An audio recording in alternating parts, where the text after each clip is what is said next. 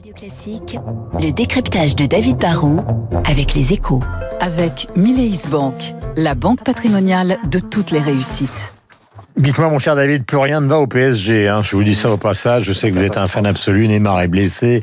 Ils se sont fait taper par Lyon et rien n'est gagné pour la fin du championnat. Enfin, que va-t-il se passer?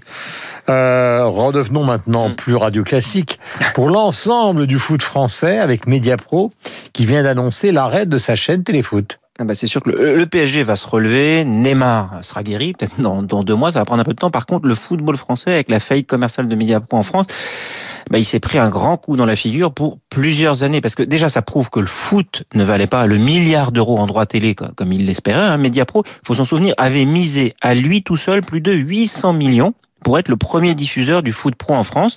Et pour réussir son pari économique, il fallait qu'il arrive à séduire entre 3 et 4 millions d'abonnés à 25 euros par mois. Bah finalement, au bout de 6 mois, il n'a séduit que 500 000 personnes. Il devait verser plus de 3 milliards sur 4 ans. Il jette l'éponge après avoir versé à peine 150 millions. Comment on peut expliquer cet échec? Bah, C'est l'autre leçon hein, qui est très dure pour le foot français.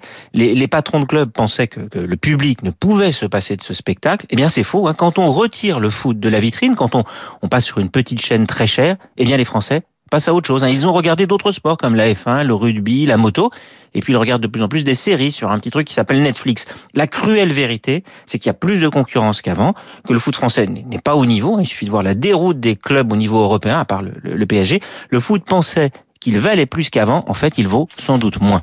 Est-ce que l'heure est grave pour ce foot français, bah, justement bah, Hyper grave. Hein. D'abord parce que même si Canal Plus va sans doute se substituer à Media Pro, il va payer beaucoup moins. On va être très très loin du milliard. Hein. Le foot n'aura sans doute pas beaucoup plus de 700 millions d'euros par an.